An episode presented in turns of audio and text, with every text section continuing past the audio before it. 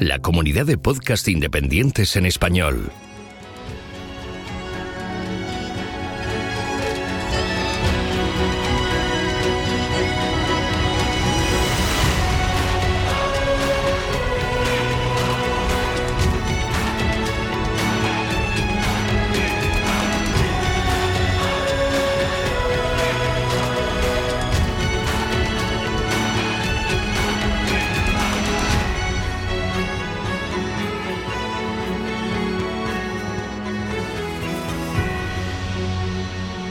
Bienvenido a GeoCastaway.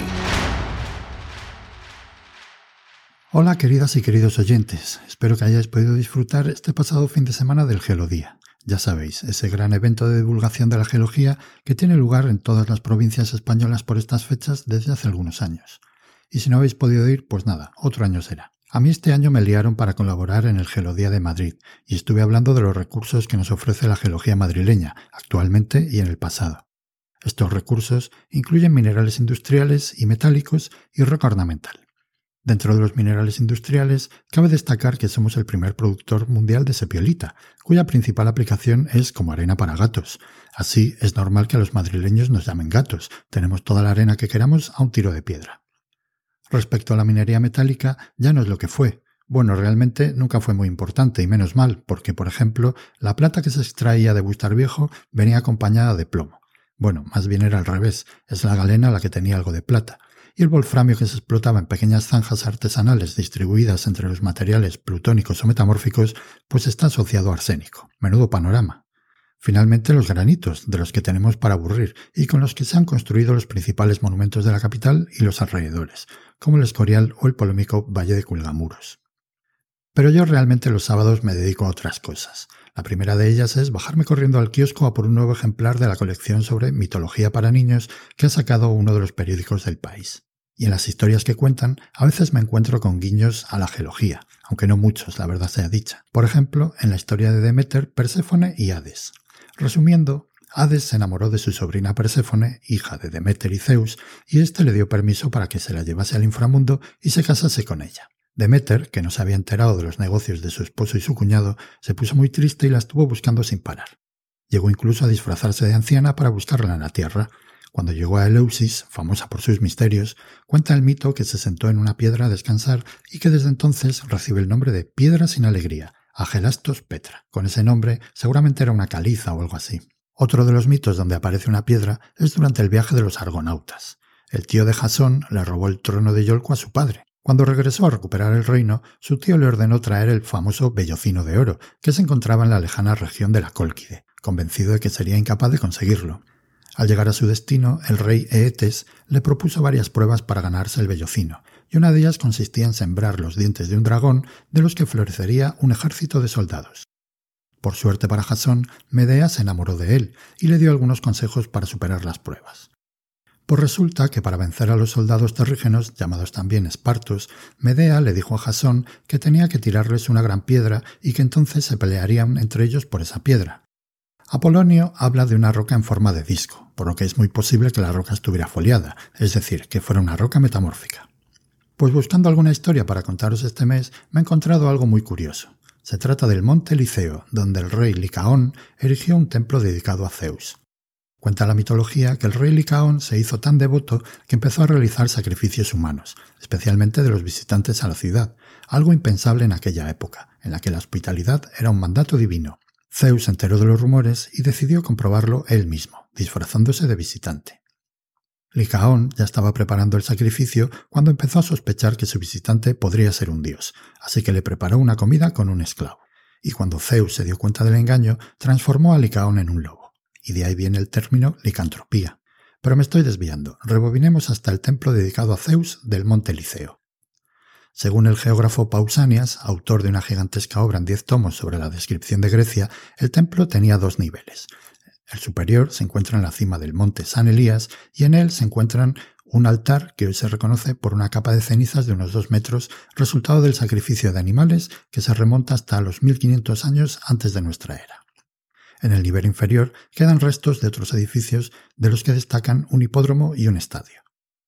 Pues el geólogo George Davis de la Universidad de Arizona en Tucson descubrió que había una estructura geológica que condicionaba la distribución de los edificios en el monte Liceo. Esta estructura es lo que conocemos como clipe, una palabra de origen alemán que viene a significar farallón. Los klippen, que así se dice en plural, son restos de mantos de cabalgamiento que han quedado aislados por efecto de la erosión, de manera que tenemos arriba rocas más antiguas separadas de rocas más jóvenes hacia abajo por un cabalgamiento. En el caso del Monte Liceo, materiales jurásicos y cretácicos se ponen por encima de rocas del Paleoceno. Pues bien, el conjunto superior del templo se encuentra por encima del cabalgamiento, mientras que el conjunto inferior está situado por debajo del cabalgamiento. Además, asociadas a este cabalgamiento, existen también unas fallas extensionales que se reconocen sobre todo en los materiales cabalgantes.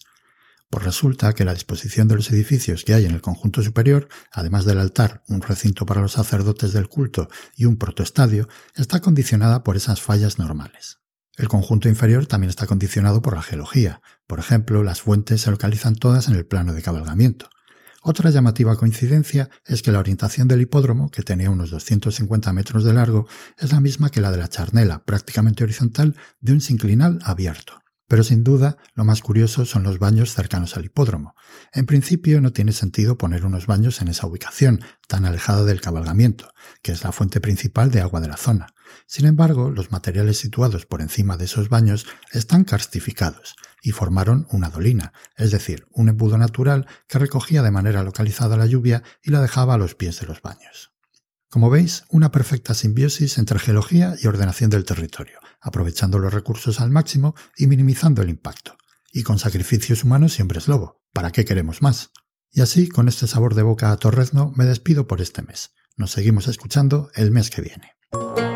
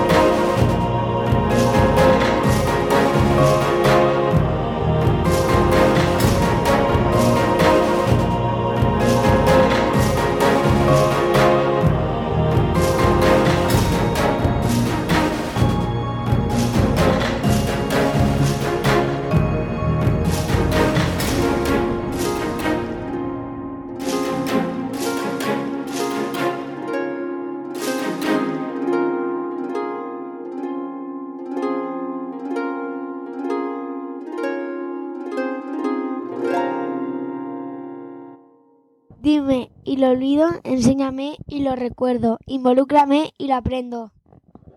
Hola, geonáufragos. Somos Germán y Mario, bienvenidos a Geopeques. Bueno, hoy es un día especial para la geología, hoy es el Geolodía. Hemos estado en el Geolodía de Murcia, en Jumilla, esta mañana. Un calor de la leche. Calor que hemos pasado hoy, ¿eh? Madre mía. Pero bueno, hemos visto cosas interesantes, ¿vale? Mario, ¿te acuerdas un poco de las cosas que hemos visto? A ver, así... Pues hemos visto una mina que se llamaba Mina de la Celia, en la que no hemos podido entrar y entonces por fuera hemos encontrado mm, bastantes minerales muy bonitos, la verdad. Los minerales que allí hemos encontrado, bueno, fundamentalmente los más interesantes son las esparraguinas, que son unos zapatitos una variedad de apatito que, que solo aparece en, esta mina, ¿vale? debido al vulcanismo tan, tan particular que tenemos en el suroeste español. También hemos estado en la olla de la cima viendo pisadas de, camellos y pisadas de, de, caballos de hace 5 o 6 eh, millones de años en, lagunas eh, evaporíticas con yesos. ¿vale? Bueno, la verdad que la, la, visita ha estado bastante interesante, pero el calor de, hoy ha sido un castigo grande. Pero bueno, en, este mes de, de Ingeopeques, en, en Geonáufrago, vamos a hablar de, volcanes. Hace unas semanas, un seguidor de Geonáufragos hizo una consulta sobre, preguntando por libros de, divulgación en vulcanología. Bueno, al final de este podcast eh, mencionaremos algunos recursos online y, libros de los que hemos sacado la info para, hablar de volcanes este mes. El término volcán tiene su origen en la isla italiana de Vulcano. ¿vale? La isla pertenece a las islas Liparias en el mar Mediterráneo. En la mitología romana se pensaba que esta isla era la chimenea de la fragua del dios romano del fuego, Vulcanus. Bueno, pasemos ya un poco a hablar de las partes, por ejemplo, las partes de un volcán.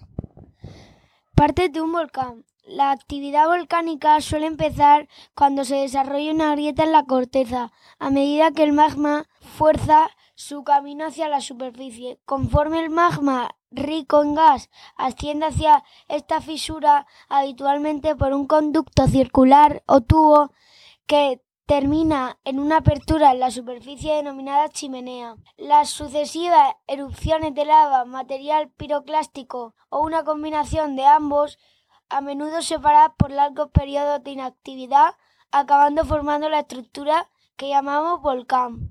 En la cima de muchos volcanes hay una depresión de paredes empinadas llamada cráter. Algunos volcanes tienen más de un cráter en la cima mientras que otros tienen depresiones muy grandes, más o menos circulares, denominadas calderas.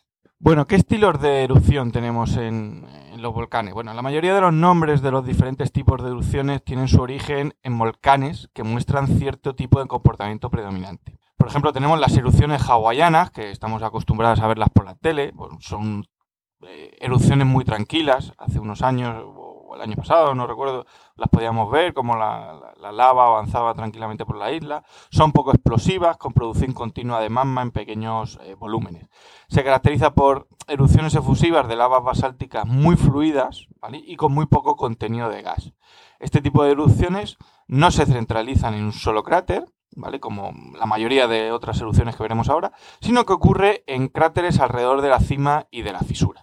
Las erupciones estrombolianas se caracterizan por erupciones explosivas de corta duración de lava con una viscosidad intermedia, muchas veces arrojada al aire por la alta presión de gas. Las erupciones de este tipo son explosivas y episódicas, minutos a minutos. No obstante, estas no generan mucho daño, por lo que pertenecen a las erupciones menos peligrosas. Los fragmentos de roca se arrojan al aire y caen en trayectorias parabólicas alrededor del cráter para formar un cono a través del tiempo. Las erupciones vulcanianas provienen del, volcán Vulcano, del que hemos hablado anteriormente. Este tipo de erupciones son explosivas con columnas de hasta 5 o 10 kilómetros. En su actividad inicial son explosiones de corta duración, minutos a horas, arrojando bombas y bloques. El magma aquí ya es altamente viscoso y se gasifica difícilmente, por lo que se acumula una presión hasta arrojar el tapón resultando una erupción explosiva. Las bombas erosionan el domo de lava y después la erupción cambia su estilo a más tranquilo y continuo. Las erupciones peleanas son denominadas así por el monte Pelee. Este tipo de erupciones crean columnas eruptivas enormes arrojando gran cantidad de gas, polvo y fragmentos de lava por el cráter del volcán. Las erupciones plinianas o vesuvianas son llamadas así por la erupción del monte Vesubio, 79 años después de Cristo, descrita por el Plinio el Joven. El proceso inicia en la cámara magmática, cámara magmática, donde los gases ascienden a través del conducto. Cuando se alcanza un 75% del volumen, explota. La explosión lleva gas y magma a la superficie en una columna eruptiva. Bueno, ¿y qué productos tenemos en el vulcanismo? El material que expulsan los volcanes eh, son lavas, gases y rocas piroclásticas. La roca fundida eh, en el interior de la Tierra se llama magma. Tenemos que diferenciar esto. Se encuentra por debajo de la superficie y contiene gases disueltos. Mientras que la lava, llamamos lava, al producto liberado a través de un volcán, el cual ya se ha liberado de la mayoría de gases. ¿vale? Esa es la diferencia entre magma y lava. ¿Qué tipos eh, de lava tenemos? Los tipos de lava. Pa, o, o, e. O, con cada poco viscosa, es decir, fluye mucho. Lava AA, más viscosa, formando bloques irregulares, almohadillada, enfriamiento, enfriamiento, enfriamiento rápido. Bajo, bajo el agua. Las primeras son pajojoy, que es una palabra hawaiana. Pajojoy. Los piroclastos son fragmentos que se forman durante la actividad volcánica explosiva por procesos de fragmentación o cristalización. Al material piroclástico se pulsa hacia el aire y al caer de vuelta a la superficie se va enfriando. Este material se clasifica según su tamaño en bloques y bombas, que son los más grandes, 64 milímetros, la pili, que comprenden tamaños entre 2 y 64 milímetros, y ceniza, el material más fino, 2 milímetros. O inferior. Vale. Eh, ¿Y qué erupciones volcánicas históricas? Bueno, ha habido muchísimas, pero bueno, hemos seleccionado cuatro. Las hemos eh, encontrado en el blog de, Daniel Hernández, un hombre geológico, un blog muy recomendable para, aprender sobre geología. Daniel Hernández es un gran divulgador en, geología. Y bueno, ¿Qué, mm, ¿Qué, erupciones hemos seleccionado? Pues bueno, Santorini, en el año 1620 a.C., una de las primeras grandes erupciones del Holoceno que ocurrió en el mar Egeo, concretamente en la isla de Santorini, Grecia. ¿vale? Esta erupción eh, se produjo porque el agua del mar entró en la cámara magmática y allí se convirtió en vapor, que al entrar en contacto, al entrar en contacto con el magma. Y como si de una olla a presión se tratase, hizo aumentar la presión del interior hasta que la cámara no lo soportó más y saltó por los aires. ¿vale? Hubo una explosión muy, muy violenta eh, que, destruyó parte de la isla y generó tsunamis enormes. Se habla de 35 a 150 metros de altura. Eh, habréis visto, a lo mejor en algunos reportajes, eh, esta isla de Santorini, pues bueno, el mito de la isla de Atlántida, pues se cree, mucha gente ha estudiado y piensa que puede ser esta, esta isla griega. El volcán Vesubio, año 79. La columna eruptiva ascendió unos 30 kilómetros de altura y la gran cantidad cantidad de material expulsado se desplazó hacia el sur o cayó sobre las viviendas de Pompeya. Lo, más importante de la erupción fueron los flujos piroclásticos, que mataron a todos los ciudadanos que aún quedaban, cuyos cuerpos quedaron preservados en los envoltorios de ceniza que aún podemos ver. algunas estimaciones de muertos la sitúan como la tercera erupción más mortal, con 33.000 muertes. Tambora, 1815. El 10 de abril de 1815, el monte Tambora, en, las islas de Sumbawa, entró en erupción, Indonesia, y la explosión liberó una energía estimada de 800 megatones, más de 50.000 veces la energía de la bomba de Hiroshima, de manera que llegó a ser oída a 2.600 kilómetros de distancia. El edificio volcánico pasó de 4.300 metros de altitud a apenas 3.000, y la gran cantidad de material emitido a la atmósfera se calcula que unos 150 kilómetros cúbicos, alcanzó los 43 kilómetros de altura. El resultado de esta erupción fue un invierno nuclear que redujo la temperatura global del planeta en medio grado, lo que convirtió a 1816 en el año sin, sin verano. Pinatubo, 1991. El monte Pinatubo, Filipinas, entró en erupción el 15 de junio de 1991 y protagonizó una de las erupciones más grandes y espectaculares del siglo XX. La columna eruptiva alcanzó nada, nada menos que 49 kilómetros de altura y el material eyectado provocó un descenso de las temperaturas a nivel global de medio grado durante los siguientes dos años. Ok, bueno, para terminar os recomendamos eh, recursos sobre volcanología y volcanes que podemos tener en la web ¿vale? Y de los que hemos sacado parte de, la información de la que hemos hablado este mes. En la web de Protección Civil, ya lo hemos comentado en, en, Geopeques, tenéis una guía sobre riesgo volcánico que está muy, muy interesante. El IGN también tiene, dejaremos los, los los enlaces en, el podcast, en la web, para que los podáis consultar. El IGN también tiene un pequeño libro sobre, sobre vulcanología. Hay un libro muy interesante de vulcanismo, ¿vale? Es de la Universidad Veracruzana de México. Y, pues, eh, libros, tenemos el libro de Peligros Naturales de Rosa María Mateos, de la colección Planeta Tierra, una colección muy interesante sobre divulgación de geología, de la editorial eh, Catarata, ¿vale? Bueno, pues con esto vamos terminando. Bueno, se me olvidaba, también tenéis en, la web de, en el blog, en Ingeodo, en la sección Ingeopeques, pues tenéis un montón de recopilación sobre, sobre información también de, volcanes. Bueno, eh, este mes queremos comentaros que os animamos a proponer algún tema que, os interese, de los que tanto Mario y yo podamos hablar aquí, ¿vale? Nos podéis comunicar por redes sociales o correo electrónico, comentarios en, en el blog, por donde queráis. Pues, oye, decirme, ¿nos interesa? Oye, ¿podéis hablar de este tema, del otro? Bueno, pues estaríamos encantados de de, de que nos propongáis cositas. Pues nada, con esto terminamos, geonófagos, y hasta la próxima. Y recuerda, ponle geología a la vida. Adiós.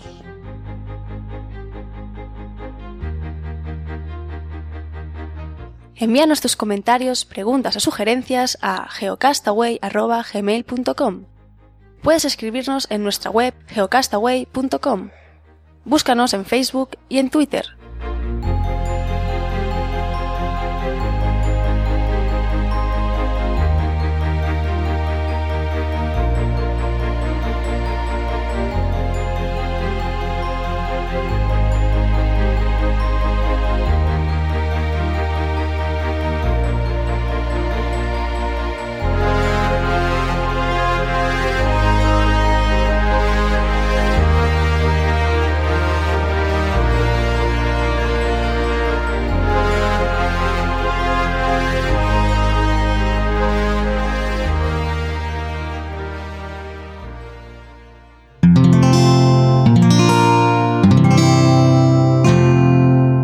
Escuchar más capítulos de este podcast y de todos los que pertenecen a la comunidad Cuonda en cuonda.com.